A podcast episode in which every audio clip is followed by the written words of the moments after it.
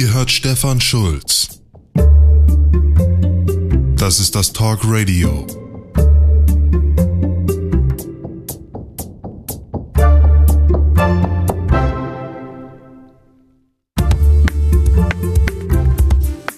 Grüßt Gott oder stellt euch, wie auch immer ihr das macht, gut mit ihm. Denn so wie es aussieht, werden wir ihn noch brauchen. Bald in der Rentenrepublik, über die wir hier reden, um danach über sie zu schreiben. Jetzt ist schon November und das ist die zehnte Ausgabe des Talk Radios zur Rentnerrepublik.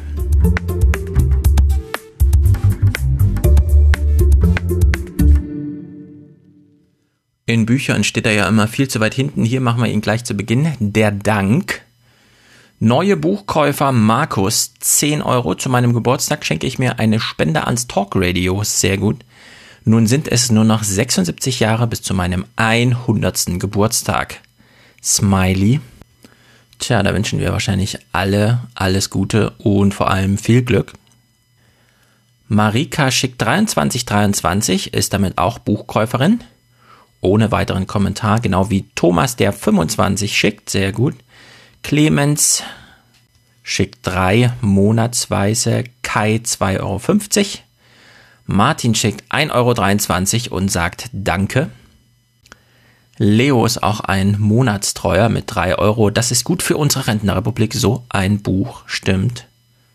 Und Konrad schickt 5. So, beim letzten Mal hatte ich es ja angekündigt, eigentlich schon für letzte Woche oder wie wir Journalisten korrekt sagen, vergangene Woche. Es war ja nicht die letzte, sondern nur die zuletzt vergangene. Aber wie das so ist, wenn plötzlich der Kindergarten zu hat, eigentlich lang geplant, aber nicht von allen Eltern auf dem Schirm, mir zum Beispiel, musste ich dann einspringen und sowas reißt dann Lücken. Hier wird also nichts nachgeholt, sondern es ist einfach tatsächlich letzte Woche was ausgefallen. Wie dem auch sei, jetzt lesen wir Kommentare. Und wir beginnen mit König Willibald dem Grotesken oder wie er sich selbst nennt. König Willibald der Groteske.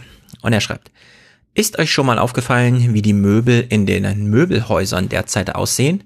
Insbesondere die Sofas. Das sind reine Liegelandschaften. Ob das von der einen Seite gewünscht, Klammer auf, Käufer, Klammer zu, oder von der anderen forciert wurde, Klammer auf Hersteller, Schrägstrich Verkäufer, Klammer zu, kann ich nicht beurteilen, aber die bisherige Zweiteilung von Mediennutzung in Lean Forward und Lean Back sollte um eine dritte ergänzt werden, Lay Down. Oder Slacken Off, Klammer auf, abschlaffen, Klammer zu. Also ich würde sagen, zum einen mein König, ich glaube, du bist hier einem grotesken, aber investigativ wertvollen Stück auf den Fersen. Denn es gab auch schon einige Texte darüber, die sich den IKEA-Katalog, den aktuellen mal genauer angesehen haben und festgestellt haben, es gibt keine Bücherregale mehr. Es gibt zwar noch die große Wand, die im Wohnzimmer steht, in der der Fernseher dann noch aufgehoben ist, aber die Bücherregale gehen erstaunlicherweise zurück sowohl im Angebot als auch, und das ist dann äh, da besonders beobachtet worden, auf den Werbefotos, die gemacht werden. Äh, in, im, Im IKEA-Katalog sind ja aus inspirativen Zwecken immer ganze Wohnungen abgebildet, inklusive Menschen. Und es gibt da wohl einen signifikanten Rückgang von Bücherregalen. Und Bücher, das wissen wir, lean, äh, lean forward, lean back, da sind sie nicht so richtig einzuordnen. Vielleicht sind Bücher sogar ein richtiges Laydown-Medium, dass diese Kategorie jetzt von dir noch äh, rein beobachtet beziehungsweise gewünscht wird. Hm, da muss man drüber nachdenken. Ich glaube, du bist da etwas auf der Spur. Weiter im Kommentar. Dieser Modetrend der langen und sehr raumgreifenden Couchen verführt den Nutzer zum ausdauernden, trägen Herumsühlen es sind quasi Betten für den Tag. Es ist aber kein Treffpunkt mehr, um sich mit Freunden oder Familie im Gespräch auszutauschen. Meine Vermutung ist, dass dieses Design dem endlosen Inhalieren mit ständig zur Verfügung stehenden Serienfolgen sehr entgegenkommt, Klammer auf, Binge-Watching. Also das kann durchaus sein. Meine Beobachtung ist auch, äh, wenn wir Gäste haben, Familien mit Kindern zum Frühstück oder was auch immer, das Sofa ist tatsächlich niemals der Ort, an dem wir uns da aufhalten. stundenlang am Essenstisch, ja, das geht, ohne Probleme, auf dem Balkon irgendwie, selbst auf irgendwelchen Holzhockern, aber tatsächlich niemals auf dem Sofa. Allenfalls auf der einen Sofalehne, die bei uns so ein bisschen in den Raum reinsteht. Ich glaube, das ist eine ganz gute Beobachtung, die du hier schilderst, König. Allerdings fragt sich jetzt meiner einer, was hat das mit Rentnerrepublik zu tun? Es hat auf jeden Fall was damit zu tun. Der Kommentar ist goldrichtig. Die Frage ist nur, wie aufwendig ist es, ein Argument daraus zu leiern? Und die Maxime ist ja quasi aus allen Beobachtungen irgendwie ein Rentnerrepubliksargument rauszuleiern. Vielleicht so. Diese Liegelandschaften passen zu einer jüngeren Generation, die mehr Verschnaufpausen braucht. Und zwar nicht, weil sie vom Feld nach Hause kommt und sich vor Mittagessen nochmal hinlegen muss. Der Mittagsschlaf äh, ist ja im Grunde abgeschafft aus Gründen. Er ist einfach nicht mehr so notwendig, wenn man Bürojobs äh, sozusagen in sauberer Umgebung arbeitet. Ab so einer gewissen Uhrzeit abends zu Hause liegen aber wahrscheinlich Menschen doch häufiger rum bevor sie ins Bett gehen. Machen quasi schon mal was ähnlich nicht anstrengendes wie schlafen, aber noch mit offenen Augen. Also dieser Medienkonsum, Binge-Watching, das scheint mir äh, hier ein korrekter Hinweis zu sein. Stellt sich allerdings eine Frage, äh, die habe ich mir damals als Kind schon gestellt, als ich bei meinem Opa das erste Mal einen elektrischen Sessel gesehen habe, nämlich einen der alten Menschen, die nicht mehr so gut hochkommen aus dem Sessel hilft. Diese Sofas, die heute reduziert werden auf ein quasi Bett, wie du schreibst, brauchen also für andere Generationen doch nochmal einen anderen Grad an Raffinesse. Und vielleicht kann man das da tatsächlich beobachten, wenn man sich die Sofas genauer anschaut. Also den Tipp habe ich jetzt gerne entgegengenommen und mal gucken, ähm, wie weit mich die Sofa-Beobachtung trägt. Sebastian bringt uns jetzt zurück zum Ernst unserer Leben. Er schreibt, du hast in der aktuellen Folge die Kategorie Angst gegen oder versus keine Angst vor der Klammer auf materiellen Klammer zu Zukunft aufgemacht. Und ich glaube, dass das vor allem für die Zeit nach der Rentenrepublik enorm gut zutrifft. Aktuell leben die Volksparteien, die er schon in Anführungszeichen schreibt, noch aus der Tradition heraus, geben sich aber größte Mühe, ihre noch nicht weggestorbene Stammwählerschaft zu verkraulen. Die SPD schafft es ja seit Jahren, die CSU nimmt auch rasant Fahrt auf. Ich sage nur Bavaria One, auch in Anführungszeichen. Ich frage mich ernsthaft, wie sie das ihrer Stammwählerschaft verkaufen wollen. Wer bis jetzt sich fragt, hm, was ist das für ein Kommentar? Ergänzung von Sebastian überspitzt formuliert wird sich zeigen, welche der Ängste gewinnen wird. Die materielle von der AfD, also wir gegen die anderen, oder die Linke, also arm gegen reich. Wenn die Debatte endlich mal im Mainstream wirklich ankommt, ergänzt Sebastian, oder eben die ökologische, und das wären dann die Grünen, die davon profitieren. Ehrlich gesagt, das ist ein sehr guter Hinweis ähm, über die Rentenrepublik nachzudenken und zu schreiben, macht überhaupt nur Sinn, weil sie als Problem auffällt. Und da sie als Problem auffällt, mir zumindest, äh, ist sie sogleich ein politisches. Und wenn wir an Politik denken, müssen wir sofort auch an die Kapazität kollektiven Handels denken, das in Deutschland und in vielen anderen Ländern über Parteien organisiert ist, weil die um die Macht in der Regierung streiten und beim Verlustfall in die Opposition gehen, in der Hoffnung, später mal in die Regierung zu kommen. Und ich würde auch sagen, wir haben es hier genau mit diesen Strömungen zu tun. Also Angst als Oberthema und dann entweder Angst vor den anderen oder Angst vor der eigenen Biografie. Beispielsweise, weil man sich finanziell nicht in der Lage fühlt, mehr als äh, sein eigenes Schicksal zu stemmen, also Familiengründung und so weiter und so fort. Oder es ist darüber hinaus so eine über, übergeordnete Angst um die Welt, in der wir leben. Das wäre dann vor allem angetrieben durch die Klimadebatte, die wir haben. Und wenn wir uns das genau ansehen, haben wir das derzeit auch auf verschiedenen ganz praktischen Themenfeldern so umgesetzt. Beispielsweise Hashtag Diesel. Der Diesel steht derzeit in Kritik, aber nicht so sehr wegen dem Klima, sondern mehr wegen den giftigen Abgasen, die uns ähm, ganz konkret, wenn wir neben einem laufenden Diesel stehen, erreichen, nämlich Stickoxide und Feinstaub und der ganze Kram.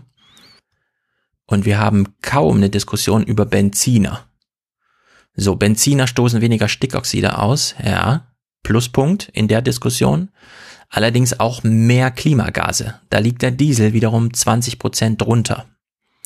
Wenn wir also eine Diskussion haben, in der sehr viele Menschen sich ein neues Auto kaufen, weil sie es brauchen und aus Alternativlosigkeit nur zwischen Diesel und Benziner wählen und aufgrund der Dieselproblematik, wie sie in den Medien vorkommt, dann einen Benziner kaufen, schädigen sie tatsächlich mehr das Klima, schützen aber ein bisschen mehr die Menschen ganz konkret um sich herum, die Nachbarn, die Fußgänger und so weiter.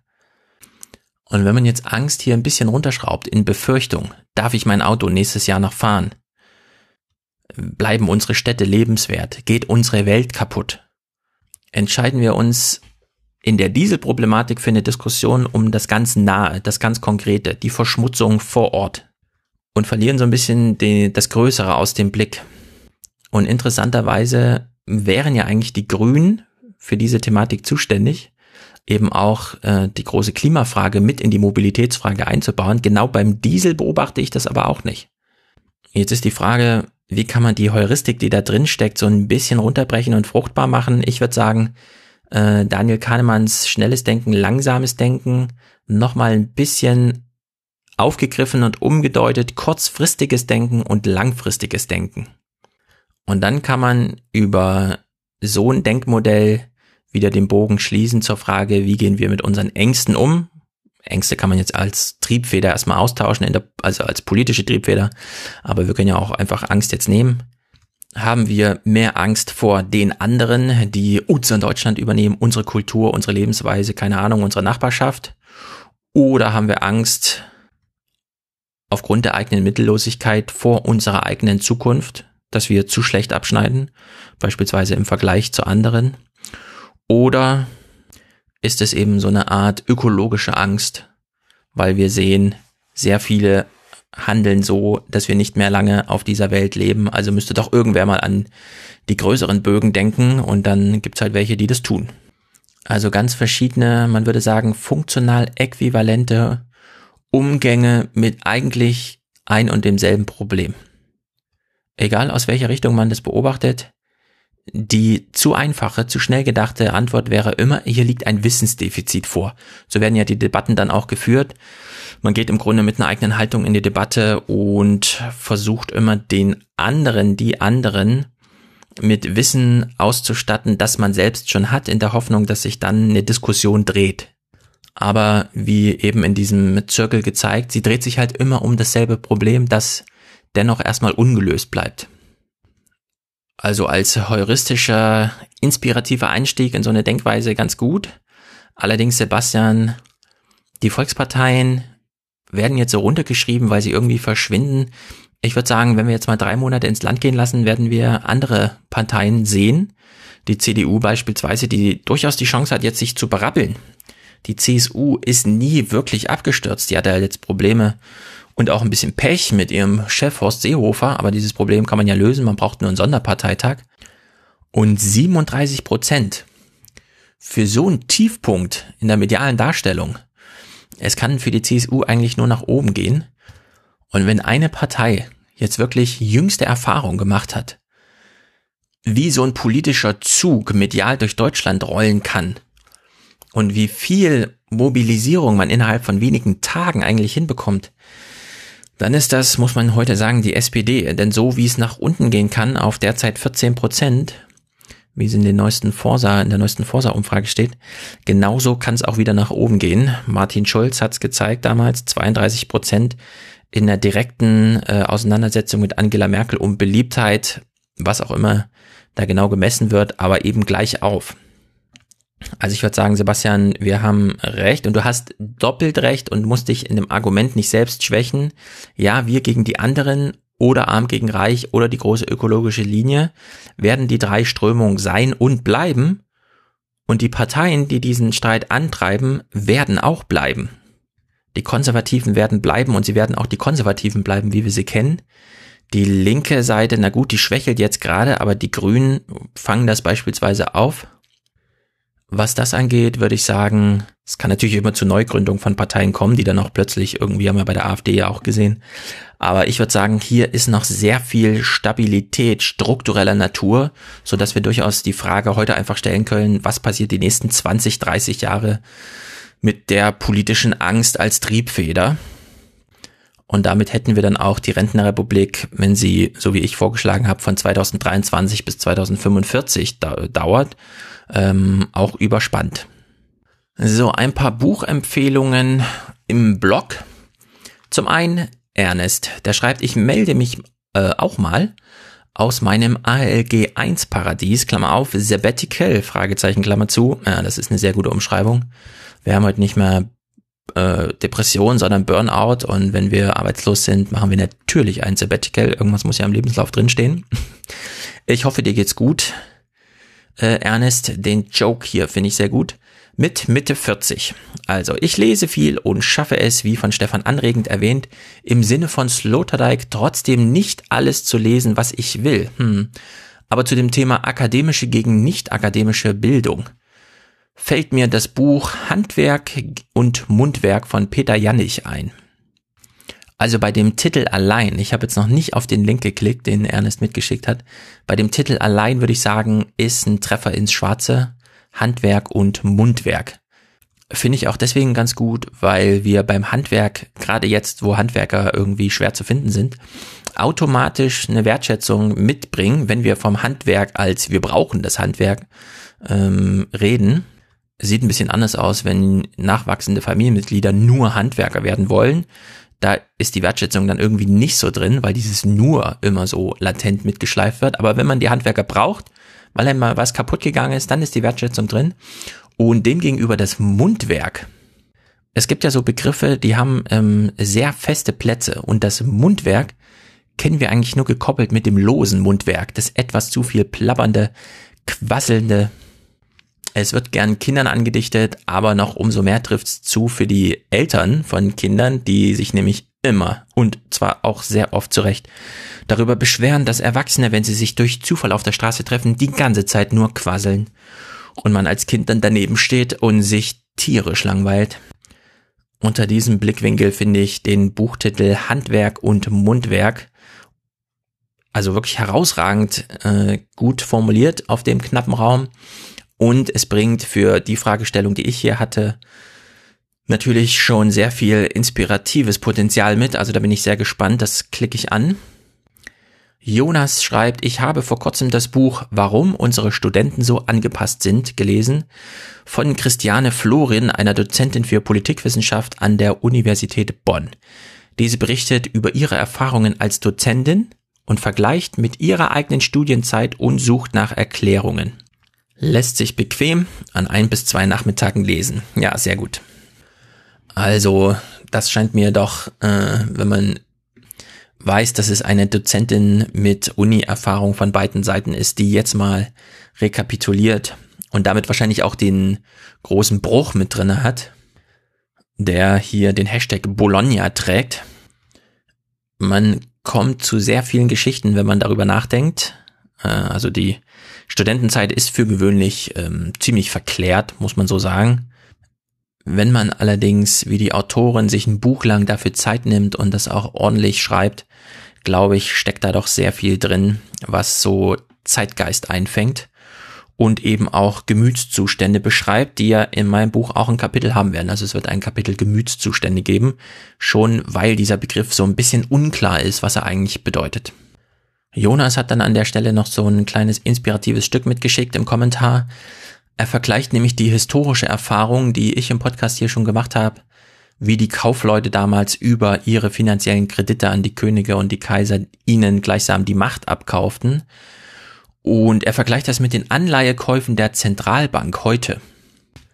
Wenn wir Anleihen hören, geht es dabei natürlich um Staatsanleihenkäufe, wobei die Zentralbanken in Amerika und hier, solange die Programme jetzt noch laufen, oder vielleicht laufen sie ja schon nicht mehr, im sehr ausge also ausbalancierten Verhältnis einfach Staatsanleihen äh, von mehreren Ländern aufgekauft haben. Aber Anleihen steht ja hier natürlich auch für Unternehmensanleihen, bei denen es auch schon Pläne gab oder gibt. Da kenne ich mich jetzt gerade nicht ganz so aus in der Nachrichtenlage, aber ich weiß, dass es die Pläne gab, ähm, direkt in diese Unternehmen zu investieren. Also Anleihen zu kaufen, die anders als Aktien eben nicht dieses große Mitsprachetheater nach sich ziehen, sondern so still und leise einfach naja, über Besitzverhältnisse, finanzielle Stärkung bedeuten. Was ist eigentlich, wenn da übertrieben wird?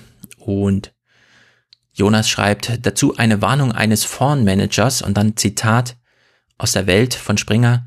Letzten Endes werden Sie, die Zentralbanken, sämtliche Staatsanleihen aufkaufen, alle Unternehmensanleihen und alle Aktien, die es am Markt gibt. Und dann nächstes Zitat aus dem Text. Das ist der direkte Weg in den Sozialismus. Es ist ganz egal, von wem das Zitat direkt stand. Es ist publiziert in einer deutschen Nachrichtenzeitung und ich würde sagen, wir halten es an der Stelle mal fest, dass tatsächlich von manchen Menschen geglaubt wird, alles sei in Bewegung, nichts ist unmöglich.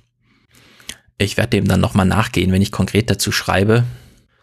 Aber ehrlich gesagt, wenn ich nach Italien sehe, und da gibt's ja auch die Diskussion, dass zum einen die Banker sagen, Italien müsse jetzt seine Zukunftsfähigkeit äh, im Blick behalten und das heißt vor allem den Kindern wenig Staatsschulden übergeben. Ja, so kann man ähm, mit der Zukunft um, umgehen. Marcel Fratscher vom Deutschen Institut für Wirtschaftsforschung hat ja genau das Gegenprogramm.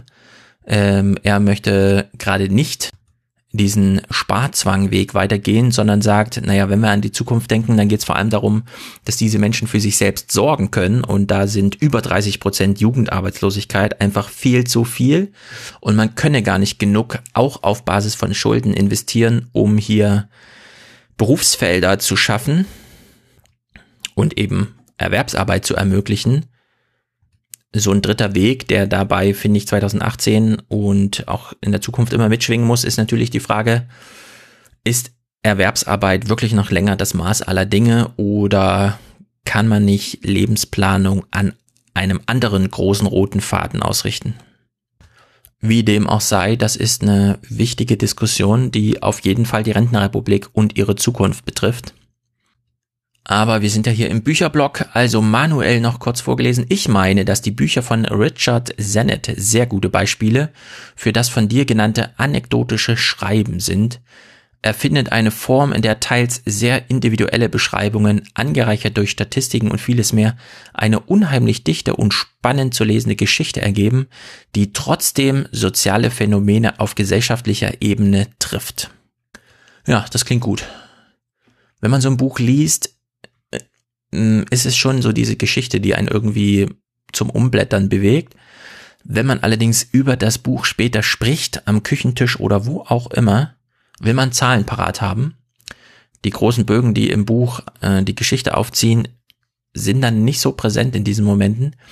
Also wenn da eine gute Integration in den Büchern von Richard, äh, Richard Sennett gelang, dann schaue ich mir das an. Das scheint mir ein guter Hinweis zu sein. So, nächster Kommentar, Sebastian. Er geht nochmal hier ins Tiefe und ich würde sagen, ins Gefühlsduselige. Die Frage, wie viel Geschichte, wie viel Identifikationsmöglichkeiten auf so einer emotionalen Ebene braucht man denn? Sebastian schreibt, nur kurz zu der Frage, warum sich die Arbeiter und Angestellten nicht zu Wort melden. Ich dachte da spontan an meinen Vater. Dessen Tagesablauf als Arbeiter auf dem Bau ist von 5 Uhr morgens aufstehen und 6 Uhr Abfahrt zur Baustelle bis zum Heimkommen zwischen 5 und 6 ziemlich durchgetaktet. Am Abend dann Zeit für Familie, Haus und Hof, Freiwillige Feuerwehr und das Ganze sechs Tage die Woche. Also man kann das so schreiben und sehr viel mehr in die, also zwischen die Zeilen packen, als da eigentlich steht. Aber wenn das als Erinnerung an schwierige Zeiten gemeint ist, wie beispielsweise den Manchester-Kapitalismus, und den bringe ich jetzt nur ins Spiel, weil damals schon mal eine soziale Frage gestellt und beantwortet wurde und wir heute noch davon profitieren, nicht nur welche Antworten man fand, sondern auch welche institutionalisierten Lösungswege man installiert hat. Also Gewerkschaften, auch die ganze Idee von politischer Repräsentation über Parteien, die dann stellvertretend für ihr Publikum dass sie von allem entlasten, außer von der Wahlentscheidung, die dann die Dinge in die Hand nehmen und diese politische Vertretung selbst wieder zu einem Beruf weiterentwickeln. Die ganze parlamentarische Arbeit und sehr viele Teile des, äh, der Staatsverwaltung sind ja genau diese Form.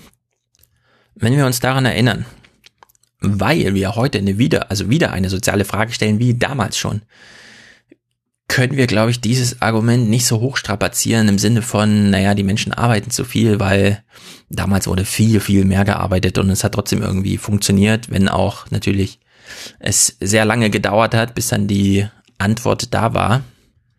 Ich finde aber wirklich, und das nochmal expliziert, das kann man heute nicht als Argument bringen.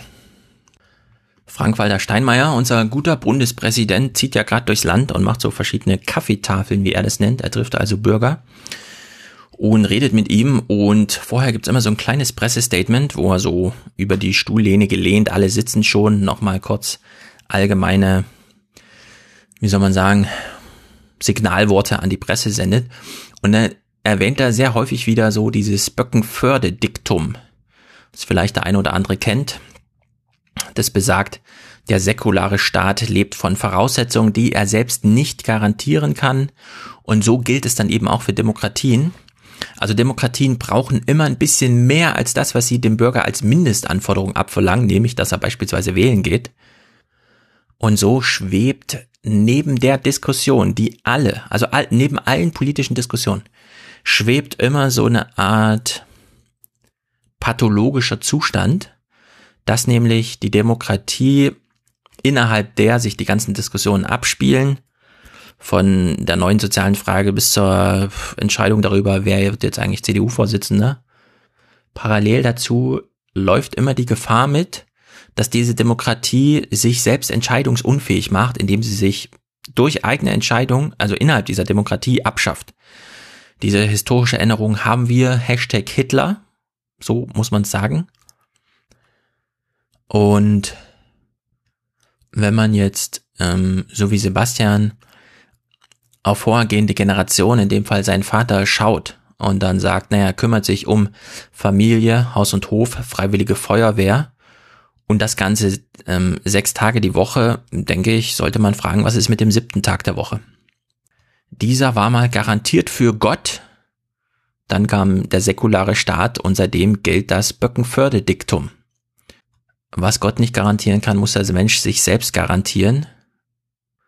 Und das ist jetzt kein Vorwurf, der diesen Menschen zu machen ist, sondern es ist wirklich runtergedampft die Beobachtung, es gibt die Pathologie neben dem Status quo. Alles, was ist, kann von dem unterschieden werden, was nicht ist. Aber diese zweite Seite, dieses ähm, Nichtsein, bedeutet nicht, dass es unmöglich ist, also dass es aufgrund einer Unmöglichkeit nicht ist, sondern es ist einfach nicht, weil noch anders entschieden wurde. Und das wird uns in der Rentnerrepublik nochmal ähm, richtig Kopfzerbrechen bringen. Bislang haben sich auch in Deutschland die Parteien darauf ausgeruht, dass es in manchen Stadtteilen ganz natürlich, so als wäre das tatsächlich in dem Fall noch Gott gegeben, ein Naturzustand, 70 Prozent Nichtwähler gibt. Vor allem ärmere Menschen die haben in dem oben gemeinten Sinne diese Auseinandersetzung arm gegen reich schon aufgegeben, finden sich damit vollständig ab und schwenken jetzt um auf wir und die anderen. Und wenn das schief geht, also wenn hier ein Vermeidungsproblem gewählt wird, weil politische Parteien denken, wenn die wirklich einen Kampf arm gegen reich führen würden, dann wäre uns das zu anstrengend und würde uns auch zu viel kosten, uns reichen, könnte das zur Abschaffung von allem führen. Wir sehen das jetzt schon in Brasilien, wir sehen das in Ungarn, also es gibt inzwischen auch europäische Beispiele dafür schon. Bei dieser Schicksalsfrage zur Rentenrepublik, wie ich sie stelle, nämlich wie sieht Deutschlands Geschichte 2023 bis 2045 aus, darf man das tatsächlich nicht so ausblenden und ich denke auch nicht so salopp anführen, wie, wie Sebastian es hier einfach. Äh, also das wäre zu anekdotisch. Da fehlt sozusagen dieser zweite Teil, der größere Bogen. Und was man heute auch sagen muss, diese Form von Lethargie, die hier dann als Problem behandelt werden müsste, also wenn man dann darüber schreibt, das geht hier im Gespräch, glaube ich, nicht so, diese Form der Lethargie, also des sich zurücknehmens vielleicht sogar noch gerade so in der Lage sein, dafür eine Ausrede zu finden, aber eben sich nicht weiter einzubringen. Also diese Form von Lethargie betrifft heute Akademiker und Nicht-Akademiker im gleichen Maße, würde ich sagen. Da unterscheiden sich die Handwerker von den Mundwerkern kaum, weil man auch, und das wird auch ein großes Thema sein, ähm, was ist denn ein Mundwerker heute, also ein Akademiker? Das ist im Grunde, wenn er unter 40 ist, ein, also jemand, der überhaupt nicht weiß, wohin mit seinem Leben. Mittlerweile betrifft das auch die naturwissenschaftlichen Fächer. Wenn man sie studiert, weiß man nicht so genau, hm, was macht man jetzt eigentlich damit? Hochspezialisierung, Expertentum ist heute nicht selten und viel häufiger, als man glaubt, auch so ein Weg direkt raus aus der Gesellschaft. Plötzlich kommen neue Entwicklungen und ganze Forschungszweige sind wertlos geworden. Wenn man sich die Automobilindustrie anguckt, wie sie ähm, händeringend eine Zukunft ihre Raffinesse Sachen zu verbrennen äh, sucht und die aber nicht findet und am Ende wird es eben darauf hinauslaufen, dass VW den Plan umsetzt und 10 Millionen Elektroautos baut, dann fällt einfach sehr viel Know-how einfach weg, weil man es tatsächlich nicht mehr braucht. Und Akademiker, die heute in Ausbildung sind, sind genau auf sowas spezialisiert. Da schwingt immer ein bisschen die, äh, das Risiko mit, dass die eigene biografische Entscheidung, die man mal getroffen hat, ähm, sich nie auflöst. Dass man ähm, nie an sie anschließen kann. Egal welches, welchen Begriff man dann wählt, Lethargie, Resignation, dieses sich herausnehmen aus ähm, gesellschaftlichen Prozessen, auf lokaler Ebene, man kennt seine Nachbarn nicht mehr, auf größerer politischer Ebene, man beteiligt sich nicht am demokratischen, also an der demokratischen Fortentwicklung. Das findet dann überall statt. Oder es kann überall stattfinden. Apropos Handwerk gegen Mundwerk, Anna Katharina hat äh, einen sehr guten Kommentar, Hinweis geschickt. Medizinische Roboter und dann Klammer auf Da Vinci, so heißt der eine Chirurgie-Roboter, können nicht schnell genug kommen. Grund, die neuen jungen Ärzte sind nicht mehr für die Chirurgie tauglich. Und da gibt's im Guardian oder einer anderen englischen Publikation, wird dann im Buch natürlich genau zitiert, einen Professor Kneebone, für eine Chirurgie finde ich das äh, eine Punktlandung, der sagt, die neuen Ärzte sind gute Akademiker, aber sie können nicht mehr schneiden und nähen. Also sehr gute Mundwerker, aber handwerklich, hm, und da ist die Lösung dann das Da Vinci Roboter Operationssystem. Also da fällt die Fruchtbarmachung für die Rentnerrepublik als Argument nicht schwer bei so einer Vorlage. Allerdings stellt sich dann die Frage, welches Problem löst so ein Roboter eigentlich tatsächlich? Ärzteknappheit ist ein Problem, grundsätzlich weniger junger Nachwuchs. Und wenn dann im jüngeren Nachwuchs auch noch Kompetenzschwierigkeiten da sind, ist es natürlich auch nochmal ein Problem, was der Roboter jetzt selbst löst, aber stellt sich natürlich die Frage, wie hängt denn eigentlich beides zusammen? Wir können auf jeden Fall sagen, ja, es gibt weniger potenziellen Nachwuchs, weil einfach Menschen fehlen. Sie werden erst gar nicht geboren, aber im Medizinstudium freut sich doch jeder so über seinen Studienplatz, den er dann ergattert hat, dass man dann nicht seinem Dozenten auf der Nase rumturnt mit irgendeinem so Millennial-Gehabe und sagt, nee, dafür fühle ich mich noch nicht bereit und da muss ich erst meine Mama fragen oder so, also diese typischen Sprüche, die es dann gibt, sondern es scheint hier doch ähm, noch andere Probleme mit der jüngeren Generation zu geben, die zum einen, das kann man jetzt gleich einfangen, in der Medizin, gerade in der Chirurgie, äh, arbeiten heutzutage nur Alpha-Tiere. Da gibt es sehr ausführliche, ausführliche Soziologie zu, wie die Chirurgen ihre Patienten gar nicht als Menschen wahrnehmen und untereinander Wettkämpfe veranstalten, wer bei Operationen am wenigsten fremdes Blut braucht, also sozusagen am saubersten operiert. Wenn solche Besserwisser, Alleskönner, die so richtig etabliert sind in ihrer Universität und auch zum Stadtgespräch gehören, sich über die Jugend äußern, weiß man auch im Vorfeld ungefähr, wie das so aussieht. Da gibt's dann also wenig Überraschung. Auf der anderen Seite ist diese medizinische oder diese Anforderung an medizinisches Personal vielleicht stellvertretend für vielerlei berufliche Anforderungen, denen heute anders entsprochen wird, als das noch in vorigen Generationen war. Also diese englische Diskussion werde ich aufmerksam lesen, das scheint mir interessant zu sein. So, dann nochmal zur Lethargie. Patrick schreibt, Zum Thema Jugendkultur und Engagement fiel mir allerdings eine gegenteilige Interpretation ein. Denn ich habe den Eindruck, die Menschen unter 40 oder zumindest unter 30 beschäftigen sich heutzutage sehr stark mit identitätspolitischen Fragen und ich würde sämtliche Beschäftigungen mit Veganismus und Vegetarismus, also Ernährung oder Öko- und CO2-Bilanzen, politische Korrektheit und so weiter als praktische Ausprägung solcher Fragen wie wer bin ich und woran orientiere ich mich, also Fragen nach Identität und Biografie ansehen. Mir fällt das immer dann auf, wenn ich in sozialen Interaktionen mit jungen Leuten zu tun habe, keiner anderen Themen mehr als diese. Zum anderen fordern die Interaktionsteilnehmer eher implizit eine eigene Positionierung und hält diese dann für eine starke politische Haltung. Ich habe beinahe das Gefühl, dass sich durch derartige Mechanismen ein Großteil der Gesellschaft, also die Mittelschicht und äh, Mittelschichtsabsteiger, in einer Art Kannibalisierungszusammenhang oder aber auch Verblendungszusammenhang befinden, also dieses starke Bedürfnis danach, einen Impact zu haben und diesen dann durch Vollzüge wie Veganismus, politisch korrekte Sprache, bloße Kenntnis globaler sozialer Ungerechtigkeiten und Konsum der richtigen Medien zu kompensieren. Tja, das finde ich eine gute Beobachtung. Ähm, meine Frage, die ich da mal habe, haben wir es hier mit einem Vermeidungsproblem zu tun? Also vermeiden wir kleine, konkrete Fragen, bei denen wir direkt eine Lösung haben, die allerdings dann irgendwie anstrengend ist und stellen deswegen lieber diese großen Fragen, bei denen klar ist, naja gut, da kommt man nicht drum rum. Ja, also wenn man die großen Werte thematisiert, Gesundheit, Friede, Freiheit, keiner würde je widersprechen, aber so richtig weiß man auch nicht, wie man jetzt ganz konkret handeln soll, wenn es im Raume steht.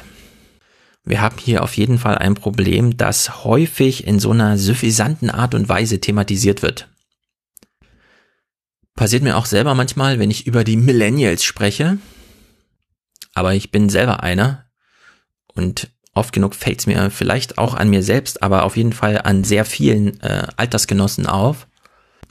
Es gibt so eine sehr vehemente Sprache beim Thema Klimaschutz. Umgang mit Menschen aber diese Vehemenz findet immer nur dann Anklang oder wird dann ähm, so auf die Spitze getrieben, wenn es die ganz großen Fragen sind. Wenn man so über diese großen Probleme spricht, dass niemand in der Gefahr steht, sich die Gegenfrage anhören zu müssen, ja, aber was machst du jetzt morgen dagegen? Meistens ist auch so, dass im Grunde betrübt sein über die Zustände schon reicht. Also so eine kommunikative Darstellung von Betrübtheit und dass man möglichst wenig äh, praktische Konsequenzen ziehen will, weder für sich noch äh, auf so einer konkreten Ebene einfordern für andere. Um es ein bisschen fies zu sagen, diese alte Krombacher Werbung.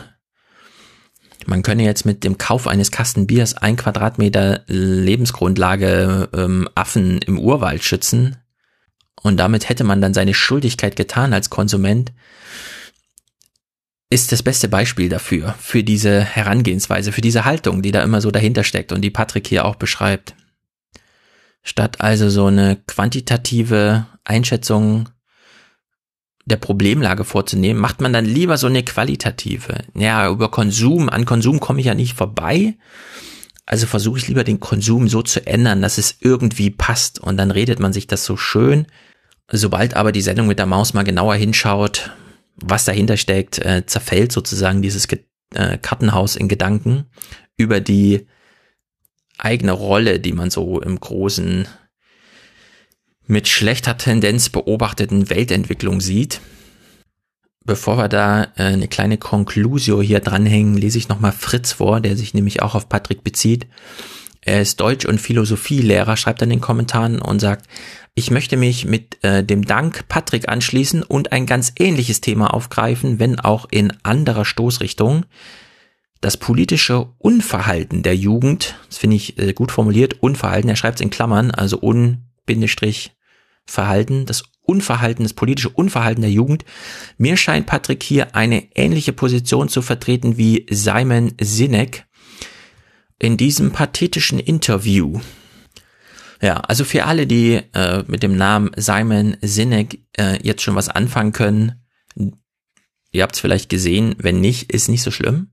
Stellt euch einfach vor, wie so ein ungefähr gerade vielleicht 40 Jahre alter gewordener Typ auf einer Bühne gefragt wird, was er von Millennials hält und dann ähm, erzählt er so ganz nachdenklich die schlechten Eigenschaften auf.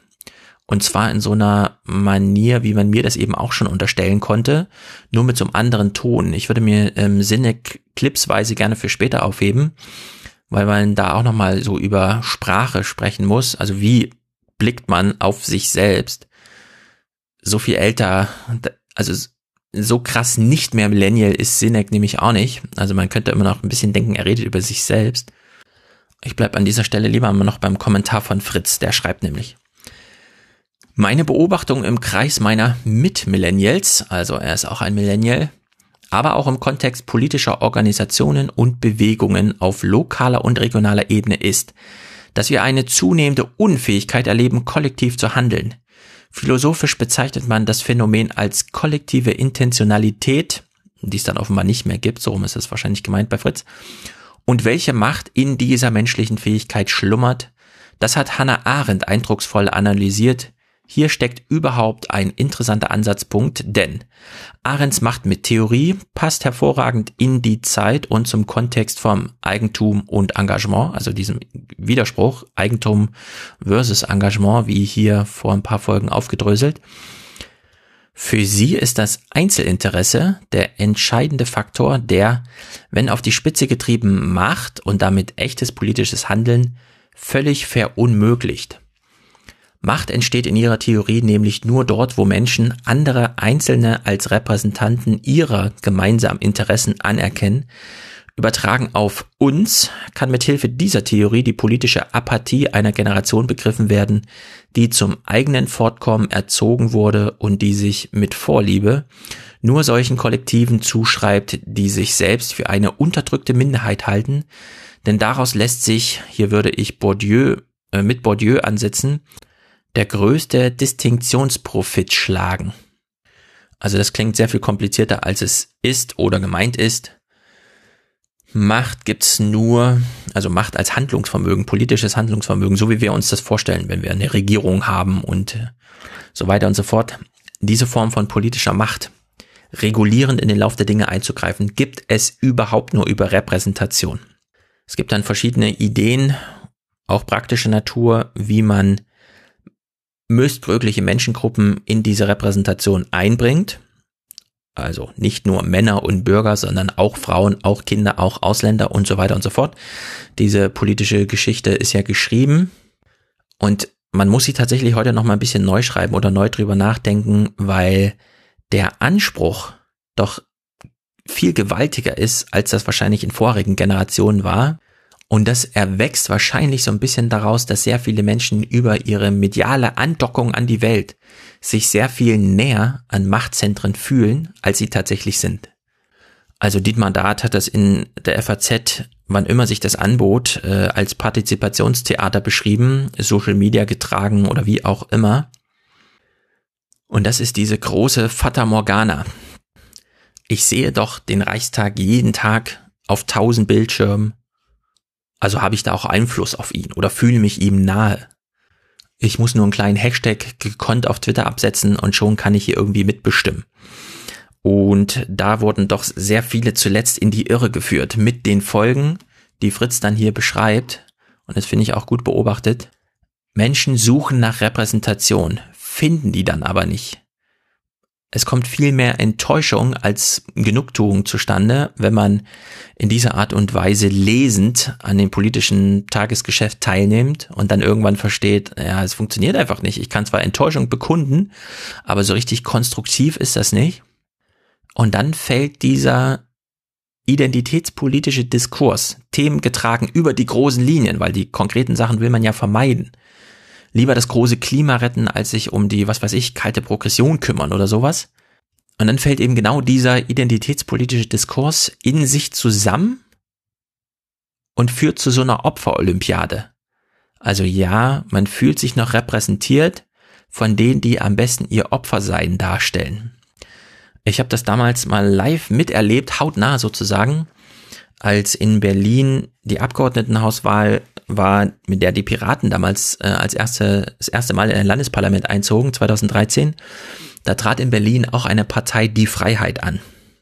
Und es war im Grunde so eine AfD-Partei, nur eben bevor es die AfD gab, die in Berlin keine Erfolge feierte, aber seit so eine Veranstaltung hatte, bei der die Sprecher auf der Bühne genau nicht ein auf Führer gemacht haben, so wie das die AfD heute macht. So im Sinne von, hier stehen wir und wir wollen die neuen Führer sein, sondern es war genau das Gegenteil. Auf der Bühne standen, und die haben sich auch so gezeigt, so richtige Schwächlinge. Also sie haben sich bewusst so als, wir sind die Unterdrückten, wir sind die Opfer. Und da ging es erstmal nur darum, die Form von Schwäche, die man im Publikum auch sieht, Menschen fühlen sich einfach abgekoppelt und nur in diesem Gefühl gehören sie alle irgendwie zusammen, so eine Schicksalsgemeinschaft der Abgekoppelten. Und die lassen sich einfangen, aber nicht indem man auf der Bühne steht und sagt, äh, ich bin Supermilliardär und ich habe es geschafft, mein Name ist Friedrich Merz und ich möchte jetzt, dass BlackRock Bundeskanzler wird, sondern genau das Gegenteil. Auf der Bühne standen dann Sprecher, die gesagt haben, im Grunde, also als Ausdruck, es war immer nur so als latente Sinnstruktur zwischen den Zeilen musste man es lesen, aber es war offensichtlich, die standen auf der Bühne und haben gesagt, wir gehören zu euch. Wir sind genauso abgehängt wie ihr. Wir fühlen uns hier auch nicht im System verstanden. Wir lehnen das auch alles ab. Also da steckte nichts Starkes drin, nichts, was jetzt irgendwie nach Gefahr für so Beobachter wie uns, die wir einfach als Journalisten da waren, sondern es war noch so ein ganz anspruchloses, niedergestaffeltes oder so niedergestaffelter Versuch, politisches Potenzial einzusammeln, indem man nicht den großen Macker macht, sondern sagt, von all den Opfern, die sich jetzt hier versammelt haben, möcht, könntet ihr mich jetzt zum König der Opfer wählen. Also das war sehr skurril und wirkte eben gar nicht so wie die AfD heute. Die hat ja eine ganz andere, eine ganz andere Angehensweise gefunden. Sie ist da sehr viel aktiver, fordernder und in dem Sinne eben auch so ein Führungsanspruch behauptend. Und diese Art von Erfolg, den die AfD jetzt mit dieser Herangehensweise hat, den hat auch Fritz ja nochmal äh, beobachtet. Er hat so einen längeren Abschnitt über zur Frage, warum hat Macron eigentlich Erfolg? Warum sterben ganze traditionsreiche politische Institutionen und Apparate, wie beispielsweise die sozialdemokratischen Parteien in ganz Europa, außer Großbritannien und Dänemark, warum sterben die einfach? Warum fallen die einfach aus der Geschichte raus? So richtig, als würde die Geschichte so Abfall zurücklassen. Aber einzelne Personen schaffen das plötzlich komplett aufzuwiegen. Macron war ja in dem Fall sogar eine Antwort auf die konservative und in dem Falle in Frankreich sagt man sogar sozialistische Schwäche auf beiden Seiten, also in beiden Lagern, war plötzlich eine Person sehr viel bedeutender als diese ganzen Apparate, die es vorher gab. Und ich würde sagen, Fritz, ja, das hat viel mit dieser neuen Form von politischer Identifikation zu tun. Macron hat die großen Linien aufgezeigt. Immer mit diesen Sprüchen. Ich kenne nur Horizonte und keine roten Linien und der ganze Kram. Und damit hat er so einen Zeitgeist getroffen, würde ich jetzt sagen, das moralisch Richtige steht allzu oft über dem politisch Wirksam, schreibt Fritz dazu. Heute tut Social Media sein Übriges zur Selbstverstärkung dieser Individualisierungstendenzen. Und ich würde sagen, ja, das ist eine sehr gute Beobachtung. Repräsentation im Sinne von Hannah Arendt dringend notwendig, heute noch mehr als zuvor. Und das Ganze läuft aber über identitätspolitische Fragen, führen also auch zu persönlicher Identifikation. Und einzelne Personen können ganze politische Apparate übernehmen. Aber dann einmal in Amt und Würden, wie beispielsweise Macron als französischer Präsident. Und sehr viel davon funktioniert nicht mehr von dieser Art ähm, Ansammlung oder Einsammlung von politischem Wählerpotenzial. Diese Form der Bekundung moralischer Überzeugung, die da im Vorfeld so wichtig ist, ist dann eben tatsächlich ähm, folgenloses Partizipationstheater. Und darunter leidet vor allen Dingen die funktionale Abwägung, also der Kompromiss, der politische, das äh, dick gebohrte Brett, wie es seit Max Weber heißt, was Politik darstellt. Macron hat zwar eine sehr gute Beziehung zu äh, seinen Wählern gehabt damals, also er konnte den Marsch durch Frankreich antreten, aber in den politischen Gremien, wo man sich wieder begegnet und wo Kompromisssuche erstmal soziale Beziehungen untereinander voraussetzt, da fällt Politik dann anscheinend doch entsprechend schwer. Wir sehen jetzt, wie Macron auch in der Verteidigung Europas sich so ein bisschen gegen diese Visegrad-Staaten, Ungarn bis hin zu Österreich, Polen, Tschechien und so weiter äh, stellt und da versucht, europäische Allianzen zu schmieden, aber so richtig Fruchten tut diese Bewegung en marche dann doch nicht. Äh, in Frankreich war sie ein großer Erfolg auf europäischer Ebene. Ich glaube, so in Deutschland hat man davon noch nicht viel mitbekommen, dass Macron da ähm, täglich auf Reisen ist und äh, versucht da Allianzen zu schmieden. In der Politik einmal angekommen, erfolgreich durchgesetzt. Das gilt vor allem für Europa, wo der Wahlkampf noch nicht so durchschlägt bei Personalentscheidungen gilt eben diese funktionale Abwägung gegen das moralische Argument dann doch noch so einiges. Also auch in Deutschland äh, bewähren sich dann doch noch die Kompromisssucher und Strippenzieher, auch wenn sie in der Öffentlichkeit nicht so gut funktionieren, allen voran beispielsweise genannt äh, Olaf Scholz. Also das wird für die Rentenrepublik, für die Frage, wie schaffen wir es bis 2045, wird das System, wie wir es haben, in der institutionellen Fassung, also deutsches Grundgesetz, Lissabon-Vertrag und so weiter, bleibt das alles bestehen?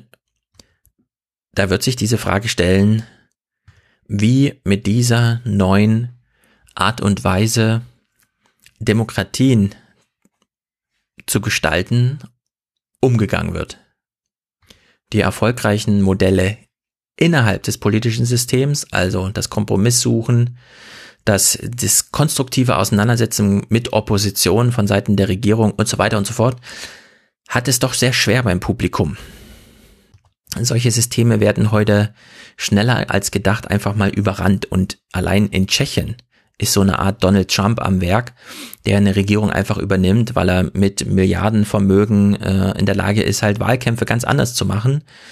Sebastian Kurz scheint irgendwie damals die Zeichen der Zeit erkannt zu haben um diese Bewegungsform in die ÖVP reinzubringen.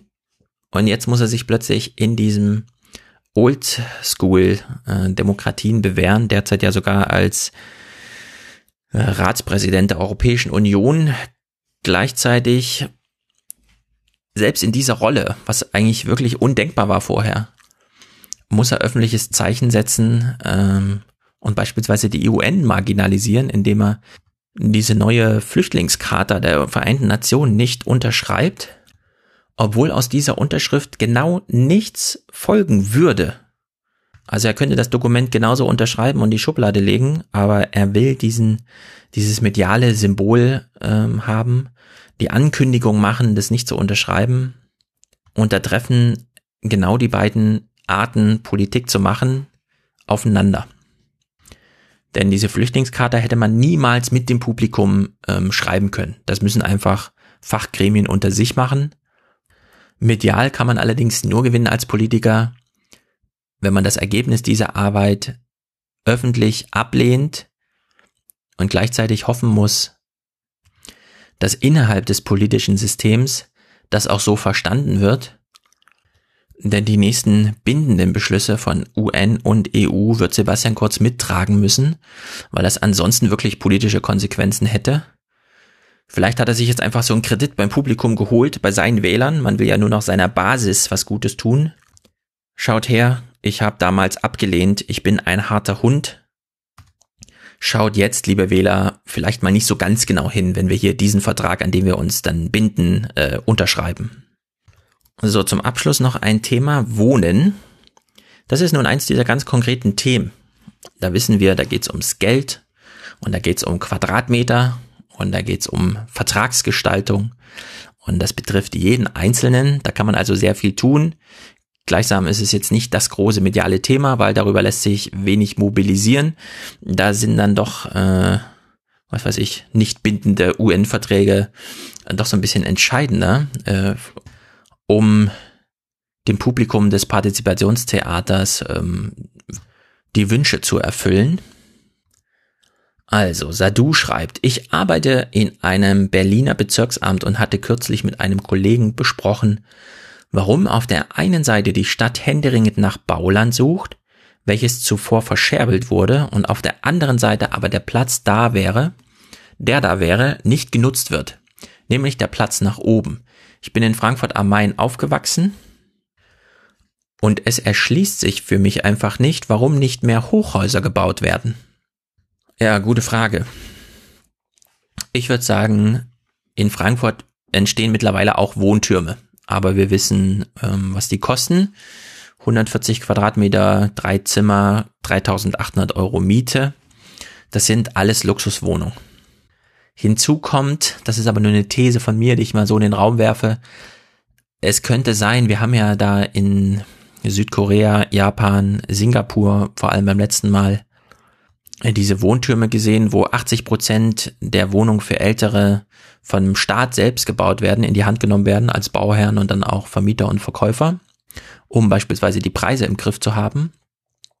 Da werden aktiv Begegnungszentren in die jeweiligen Stockwerke mit eingeplant. Wenn in Deutschland in die Höhe gebaut wird, ist so meine Theorie, hm, da gibt's keine öffentlichen Räume. Öffentlichen Räume gibt's in Deutschland nur ebenerdig. Unten. Vielleicht mal ein Restaurant oben oder so, eine Aussichtsplattform. Aber in Deutschland herrscht doch so eine, ich weiß nicht, Mentalität oder wie auch immer vor, wenn nach oben gebaut wird, dann teuer und Luxus. Und der Markt wird auch aktiv so geschlossen, also so eine Exklusivität hergestellt. Soziale Räume, die wir auf jeden Fall brauchen und die die Stadtplaner auch mehr als jetzt nur Wohnräume äh, in den Blick nehmen müssen zukünftig, die gibt's nur ebenerdig. Ich habe aber Sadus Kommentar auch mal vorgelesen, weil es für manche Probleme so einfache Lösungen gibt. Also wirklich ganz erstaunlich eigentlich. Also Wohnen ist ein Thema, was uns alle betrifft, denn wir alle müssen irgendwie wohnen und Thorsten Schäfer-Gümbel hat im hessischen Wahlkampf gesagt, Wohnen ist ein Grundrecht. Jeder hat das Recht, irgendwo zu wohnen.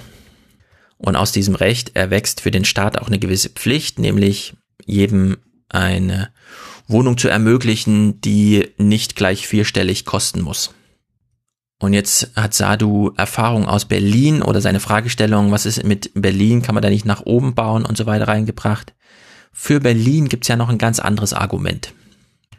Und das leihe ich mir mal aus den aktuellen Blättern für internationale und deutsche Politik oder wie sie auch immer heißen. Da gibt's in der November-Ausgabe jetzt einen Text von Andreas Simoneit, Jonathan Barth und Oliver Richters. Und der heißt Wieder die Wohnungsnot besteuert den Boden. Und der setzt nun daran an, dass ja die Grunderwerbssteuer oder was auch immer, die Grundsteuer vom Bundesverfassungsgericht gescheitert ist nachdem sie jetzt über Jahrzehnte und so weiter irgendwie funktionierte und sehr viele Grundstücke brauchen jetzt, ähm, also Grundstücke und Gebäude brauchen jetzt eine neue Bewertung und haben natürlich viele Angst, weil die letzte Bewertung ist irgendwie 50 Jahre alt und in diesen 50 Jahren ist ja sehr viel passiert. Beispielsweise ist sehr viel Baugrund in Berlin einfach sehr viel teurer geworden und zwar nicht, weil die Erde dort besser ist oder weil das Grundwasser sauberer ist, dass man da aus Brunnen holen kann, sondern nur, weil durch die soziale Fortentwicklung der Stadt die Attraktivität dort zu leben so nach oben geschnellt ist, dass damit eben die Preisgestaltung zusammenhängt.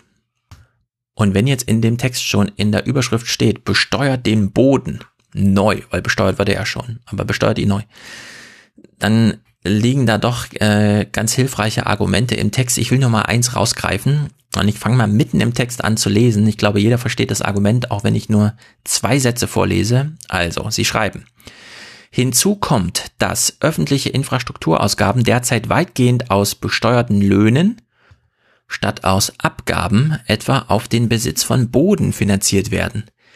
Die Absurdität dieser Situation wird noch dadurch gesteigert, dass in Deutschland die Flächenländer die Hauptstadt über den Länderfinanzausgleich mitfinanzieren müssen, anstatt dass Berlin die erheblichen Bodenwertsteigerungen der vergangenen Jahre abschöpft. Ich finde das einfach ein knaller Argument. In Berlin hat man offenbar den Fehler gemacht, sehr viel Privateigentum in Grund und Boden ähm, zu verkaufen. In Frankfurt passierte das auch, aber sehr viel wird hier eben auch über Erbbaurecht äh, gelöst. Also das Grundstück, was man dann bebaut mit seinem eigenen Haus, das gehört einem gar nicht selbst. Deswegen muss man es auch nicht ad hoc kaufen, sondern man bezahlt halt einfach eine monatliche Rente auf dem Boden. So, und in Berlin besitzen sehr viele Menschen Grund und Boden, weil sie ihn vor 50 Jahren gekauft haben. Das sind also auch sehr viel ältere Menschen. Das ist auch ein ganz wichtiges Argument, auch für die Rentenrepublik. In Berlin sitzen sehr viele alte Menschen, die Boden besitzen. So, und die verkaufen diesen Boden heute für das Zehntausendfache des Wertes, wie sie ihn selbst erstanden haben, an junge Menschen. Die Wertsteigerung des Bodens ist aber keine Leistung, die die Eigentümer über 50 Jahre da irgendwie rein investiert haben oder sonst irgendwas. Die haben gar nichts dafür gemacht, sondern die Wertsteigerung kommt über die jungen Menschen, die das Leben in der Stadt für sehr viel andere junge Menschen sehr viel attraktiver machen und jetzt die Attraktivität, die sie selbst mitbringen, den Menschen, die den Boden besitzen, abkaufen müssen. Und das ist ehrlich gesagt, wie im Text formuliert, ist einfach pervers. Wenn Grund und Boden mehr wert ist als vorher, dadurch, dass das soziale Gefüge um diesen Grund und Boden attraktiver geworden ist oder aus welchen Gründen auch immer teurer wurde,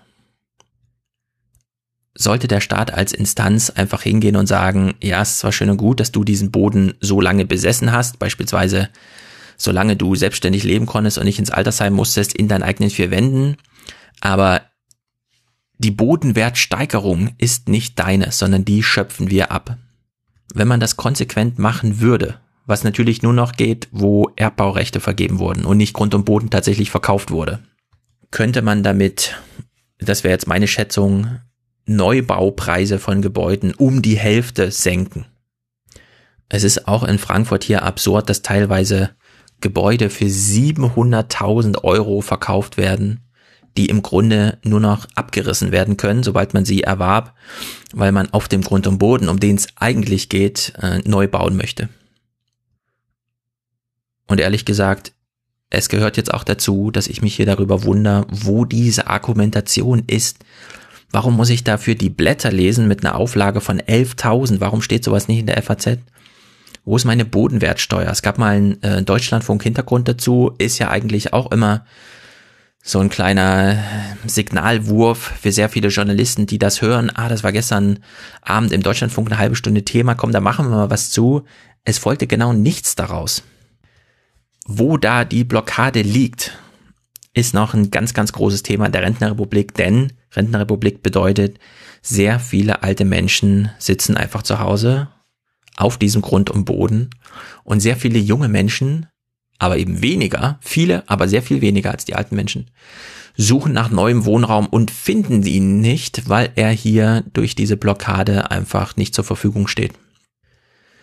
Naja, jetzt bin ich ja schon so ein bisschen über der Zeit. Zwei kleine Fragen beantworte ich dann noch. Äh, zum einen Mahmoud der fragt, wieso machst du aus dem Buch keine Doktorarbeit? So tief wie du in der Thematik drin steckst und den ganzen Quellen, würde es doch Sinn ergeben. Hat es dadurch nicht sogar einen tieferen Impact auf kommende Generationen Sozialtheoretiker? Also dazu kann ich nur sagen, nein, äh, Dissertationen haben oft gar keinen mehr Impact, niemandens liest sie auch keiner. Ich halte das Sachbuch für genau die richtige Art und Weise. Podcast übrigens auch, Dissertation völlig falsch. Zum einen, man wird in eine Schreibform gezwungen, die so unattraktiv ist, weil sie darüber Attraktivität unter Akademikern gewinnt, dass man sie im Grunde zu nichts gebrauchen kann. Zum Zweiten, ich habe ja hier schon dargestellt, dass mir sechs Monate Arbeit von Lektoren und Verlagen zu lange sind. Ich möchte mein Buch ja viel schneller publizieren. Ich weiß, das führt dann einige Probleme mit sich, Rechtschreibfehler und den ganzen Kram, aber da kann man ja immer noch ähm, sozusagen Schleifen zum Leser aufbauen und sagen, weis mich drauf hin und dann nach einem Monat hätte man alle Rechtschreibfehler getilgt aus einem E-Book zum Beispiel. Da braucht man gar nicht so viel Leser. Da geht es um 500 Leute, die einmal auf einen Button klicken und einen Fehler äh, bekannt geben. Zum anderen, wenn man Dissertation schreibt, ist man drei Jahre weggesperrt. Man darf über das Thema, an dem man arbeitet, nicht sprechen, nicht publizieren. Es ist wie geheim gehalten und es ist eine völlig absurde Art und Weise, ja, einen Umgang mit einem Thema genau so zu organisieren. Also das findet hier nicht statt. Zum anderen, mein ersten Dissertationsversuch, den ich ja dann abgebrochen habe, als mich Frank Schirmacher zur FAZ einlud, viel in die Zeit 2011 und so weiter, als Theodor, Karl Theodor zu Gutenberg ähm, sein Dissertationsfehlerchen ähm, da eingestehen musste. Und ehrlich gesagt, seitdem halte ich von Dissertation gar nichts mehr. Und die sozialwissenschaftlichen, ich weiß, sehr viele ähm, schreiben ihre Dissertationen, sind da auch fleißig, aber ich habe ein paar Themen gelesen von aktuell in Arbeit befindlichen Dissertationen. Da muss ich mich wirklich fragen, was soll der Kram? Ist das jetzt wirklich nur Verlegenheit, weil man keine andere Beschäftigung findet oder wer hat einen dazu gebracht, das zu machen? Ich nehme davon jedenfalls großen, großen, großen, großen Abstand. So, und letzter Hinweis, König Willibald der Groteske, mit dem wir hier auch begonnen haben, mit dem enden wir auch. Der schreibt nämlich, derzeit kann man sich in der Arte-Mediathek die fünfteilige Dokumentation Unterwegs mit Gerard Depardieu anschauen. Der ist in Japan gewesen und das soll wohl ganz gut gewesen sein. Ich habe auch noch eine lange Mail von Philipp zu Japan. Japan interessiert mich auch, also bleiben wir noch eine Weile bei Japan. Das nächste Mal geht es hier wieder um Japan. Und das heißt, wir gucken dann auch wieder in ein paar Clips konkret rein, weil dann habe ich sie gleich transkribiert und es macht mir sehr viel weniger Arbeit, dann darüber zu schreiben. So fügt sich dann alles zusammen. Und sollte sich wirklich noch jemand fragen, hä, Japan, ist das nicht weit weg? Und ist da nicht alles ganz anders? Da würde ich sagen, nee, die sagen Tschüss wie wir, nämlich einfach Bye.